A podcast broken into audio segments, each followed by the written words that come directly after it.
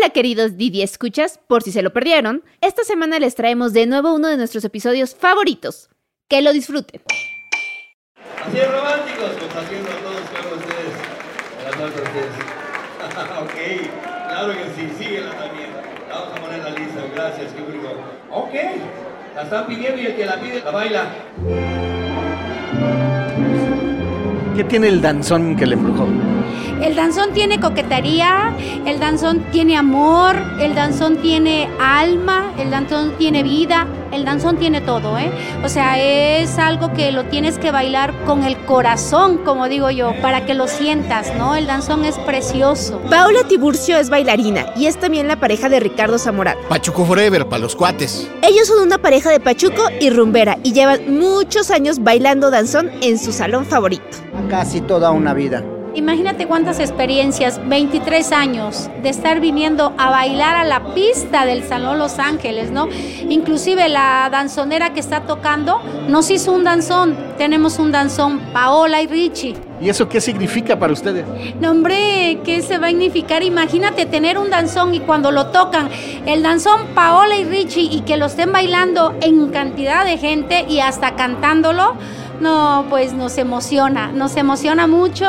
La primera vez, la verdad, la verdad, como dicen los chavos, la neta, lloramos. Cuando escuchamos el danzón, está padrísimo nuestro danzón. Nos encantaría verlos bailar sobre todo su danzón. Ojalá y tengamos suerte de que la danzonera lo toque. Ahorita, ojalá. Le vamos a decir al maestro Antonio que si nos los toca para que lo puedan grabar. El maestro Antonio Vidal y su Real Danzonera son quienes interpretan esta canción de Pedro Vidal. Este es el danzón de Paola y Richie. Y mira, ya cuando te hacen un danzón, ya se puede decir que ya eres inmortal. ¿Por qué? Porque a lo mejor nosotros nos morimos, X, ¿no? Pero el danzón ahí va a estar. Ya está el, el disco donde está, aparece ese danzón de nosotros, con nuestro nombre. Ya somos inmortales.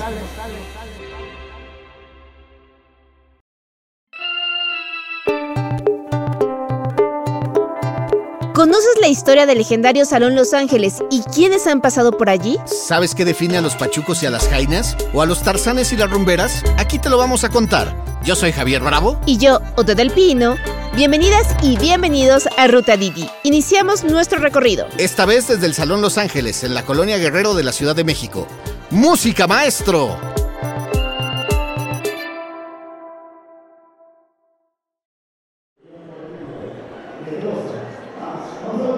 Sí, es lo que vemos también cuando vemos las paredes, ¿no? Y cuando hemos visto videos musicales, siempre el neón de Los Ángeles, Salón Los Ángeles, siempre es como parte de la tradición mexicana, ¿no?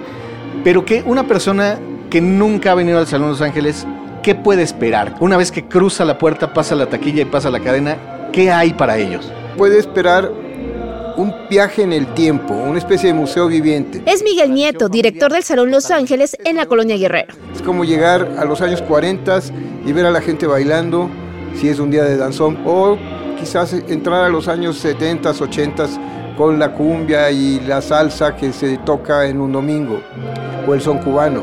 El salón tiene 85 años, fue fundado por mi abuelo. Hay un excelente ambiente, hay buena música, hay un sonido alto, que muchas veces no permite platicar o al revés permite platicar muy cerca.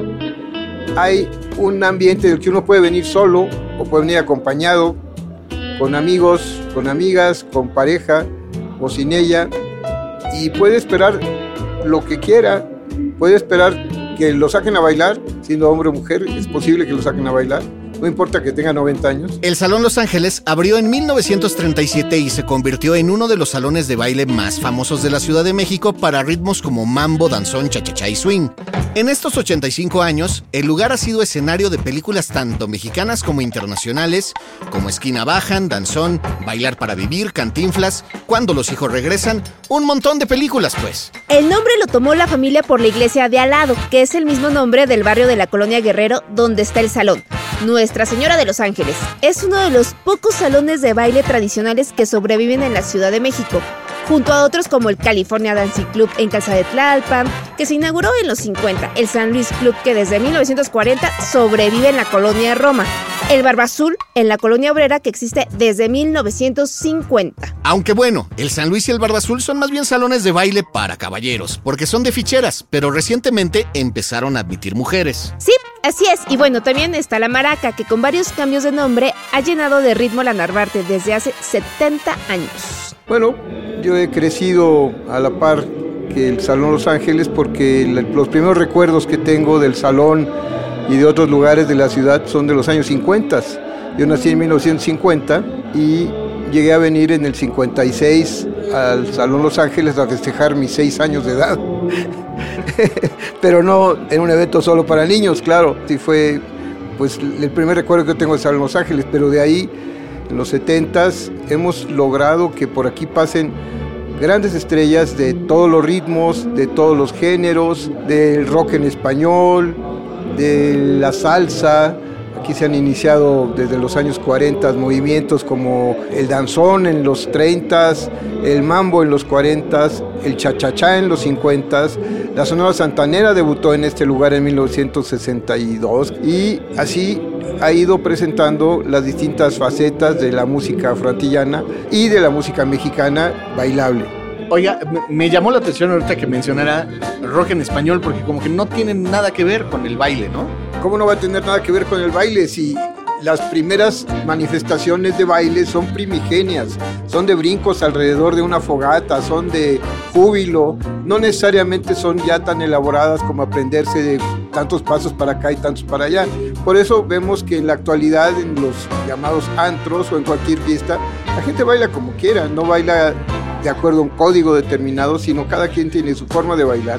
Es una gran libertad de expresión la que se ejerce al bailar.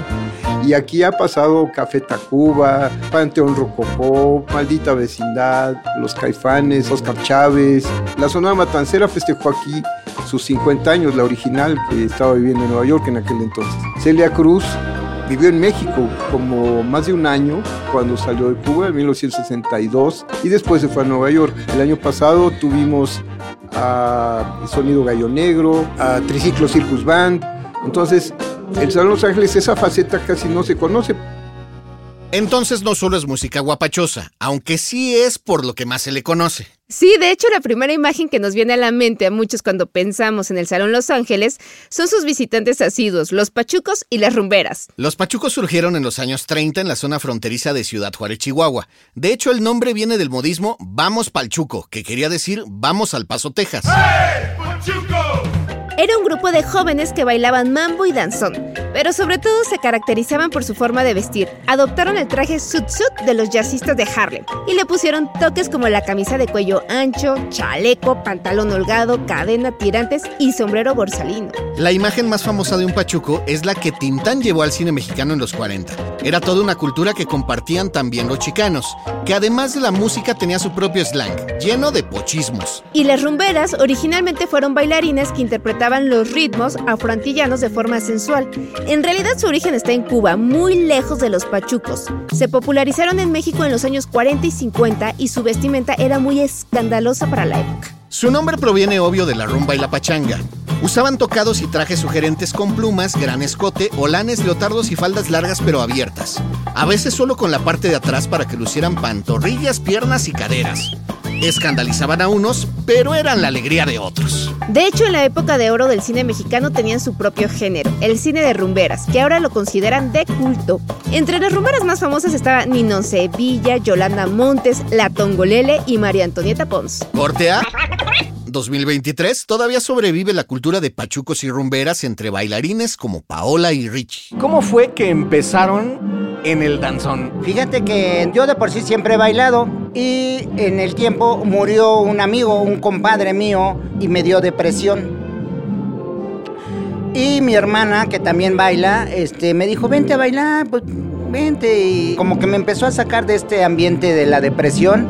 Y sí, yo ya tenía más o menos el conocimiento de lo que era el danzón y donde entré dan clases. Conforme fue pasando el tiempo, pues yo tengo habilidad para bailar me empiezan a jalar los maestros de aquí mismo del baile y, ya, y de repente me dicen, pues ya vente a dar clase de danzón y pues ya me hicieron la invitación y desde la fecha tengo ya 23 años dando clase de danzón.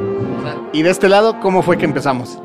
Pues bueno, yo fui a la clase de Ricardo, no me gustaba porque yo decía, el danzón, el danzón es de viejito, ¿cómo voy a meter de danzón? No, yo estaba pues muy joven, hace 23 años, y me decían mis compañeras, vete a la clase, no, le digo, el danzón es para viejito, pero ¿cuál va siendo mi sorpresa? Que cuando me meto a la clase, ya ahí me quedé porque pues el danzón, como yo lo digo, me embrujó, me embrujó y ahora pues ya nadie me saca de bailar el danzón. Ricardo dice que ser pachuco no es ponerse un disfraz, es parte de su identidad. ¿Qué es ser pachuco? Ser pachuco, híjole. Es una cultura que ya tiene muchos años, ¿no? Yo en realidad, aquí hay muchas personas que se visten de pachuco, pero traen la idea de Tintán. Yo en realidad, a mí no me gustan las copias, obviamente. Cuando yo era niño, pues vi a mi tío, a mi abuelito, a mi papá, a sus hermanos, traían sus zapatos picudos. Aquí en La Guerrero hay una calle que se llama Camelia y ahí hay botas Moy y, zapatos Lupillo. Tenían hasta casquillo en el tacón y no puntera y todo eso.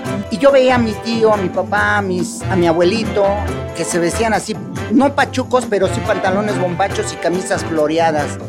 Yo, o sea, me gustaba, ¿no? Yo incluso en la secundaria compraba la tela del uniforme y me mandaba a hacer mis pantalones bombachos. Y de ahí los chavos, mis amigos, ah, es que tú te vistes igual, como, como viejito, como los de antes. Si es que a mí me gusta, me encanta. Me mandé a hacer mis zapatos picudos, así de, de- de tacón, en la secundaria. De ahí fue que tengo esa vibra. A mí, yo, esto me, me encanta. No, no me encanta, me reencanta. Y así es como se presenta a bailar todos los martes, los días que tocan danzón en el Salón Los Ángeles. ¿Y siempre de pachuco? Siempre de Pachuco. Siempre de Pachuco. No, no falla, no hay día que... Bueno, me he visto a veces de Tarzán.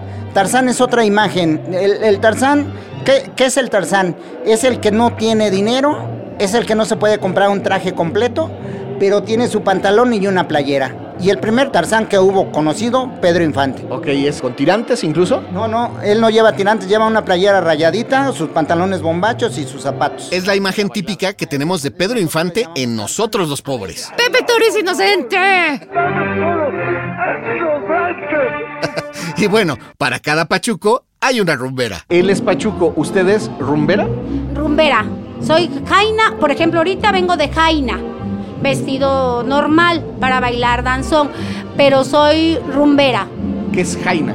Jaina es la compañera del pachuco o la pareja del pachuco es la Jaina y cuando uno viene vestida diferente de rumbera.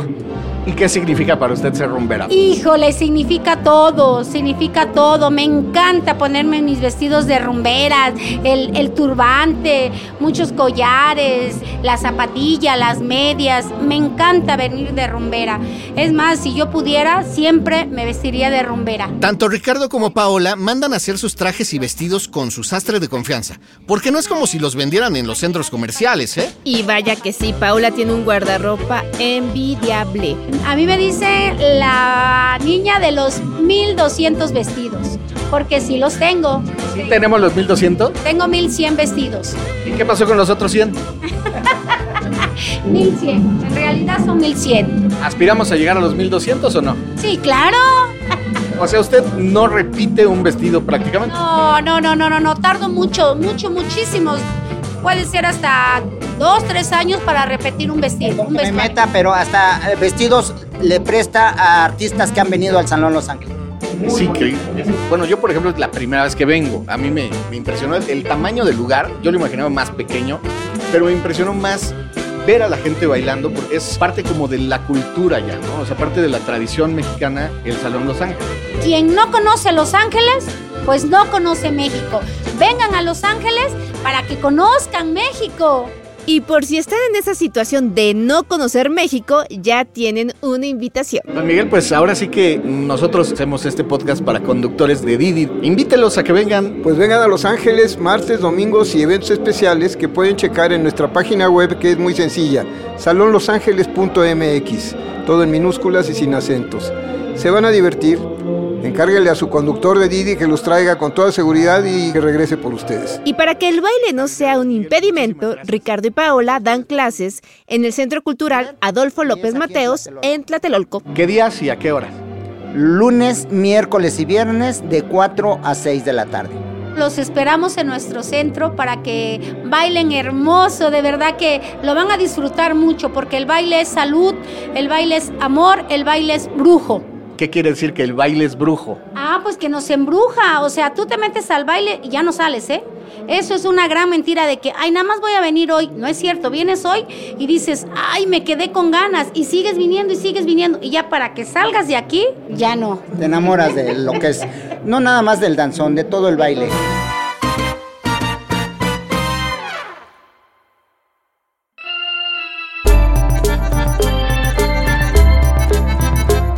Esto fue Ruta Didi. Muchas gracias por escucharnos. Este episodio fue producido por Quisay Estudios para Didi. Lucina Melesio es directora y productora ejecutiva.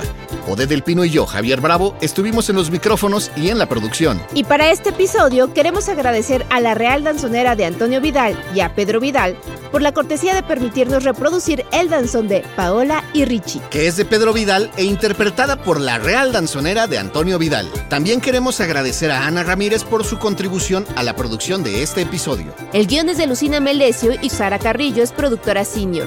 El diseño sonoro y el tema musical son de Carlos Jorge García y Tiger Lab. Los ingenieros de grabación en el estudio fueron Manuel Vargas Mena, Gabriel Chávez y Mateo Pineda de Sound Mob Studio. Por Didi, Marisa Hurtado es la encargada de comunicación en el sector de movilidad y Gerardo Arriola es analista de comunicación. Y para que conozcas las promociones vigentes de Didi y cheques términos y condiciones, entra a la página mexico.didiglobal.com. ¿Te gustó Ruta Didi? No olvides darle clic al botón de seguir en cualquier plataforma en la que te guste escuchar tus podcasts, porque estamos en todas y es gratis. Nos vemos la próxima semana. Bye.